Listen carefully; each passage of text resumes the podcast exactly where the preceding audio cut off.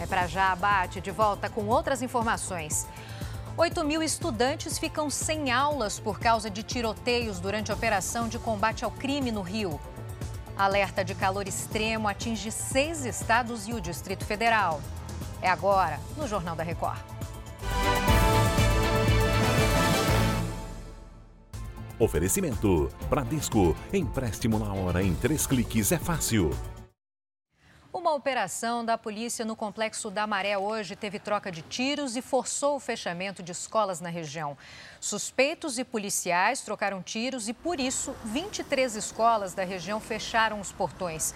Cerca de 8 mil alunos ficaram sem aula no complexo da Maré. O objetivo dessa operação é reprimir o roubo de carros e também de cargas, além de buscar armas e drogas. A ação é acompanhada por representantes do Ministério Público. Também foi pedida a demolição de 30 construções ilegais.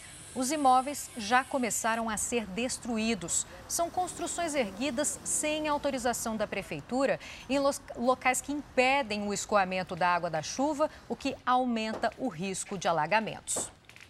Bom, no Rio de Janeiro, a sensação térmica hoje passou dos 50 graus e em São Paulo, a gente vai falar agora com o Rogério Guimarães, que está nesse calorão quase insuportável, né, Rogério?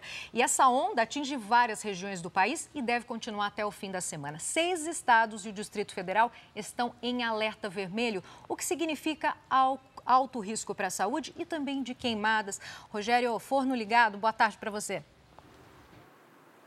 Ô Giovana, ligadíssimo, viu? Olha, tá muito quente. E aqui em São Paulo, só neste segundo semestre do ano, é a, é a quarta onda de calor que a cidade enfrenta. E para os próximos dias, a previsão é de mais temperaturas altas, com máxima de 39 graus no domingo.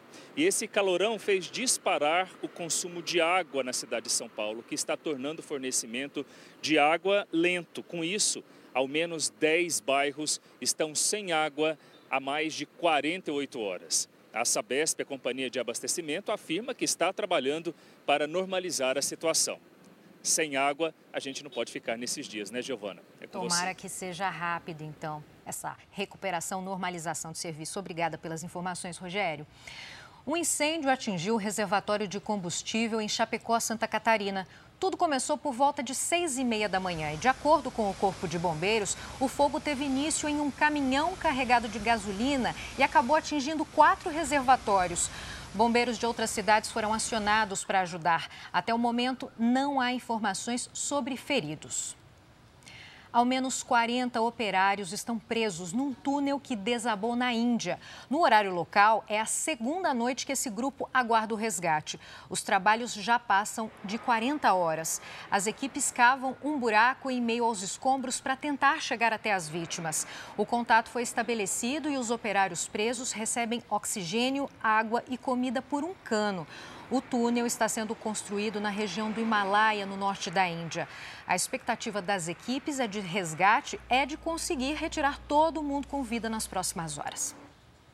Eu fico por aqui, uma ótima semana para você. Continue combate com Cidade Alerta de Devolvendo, Bate.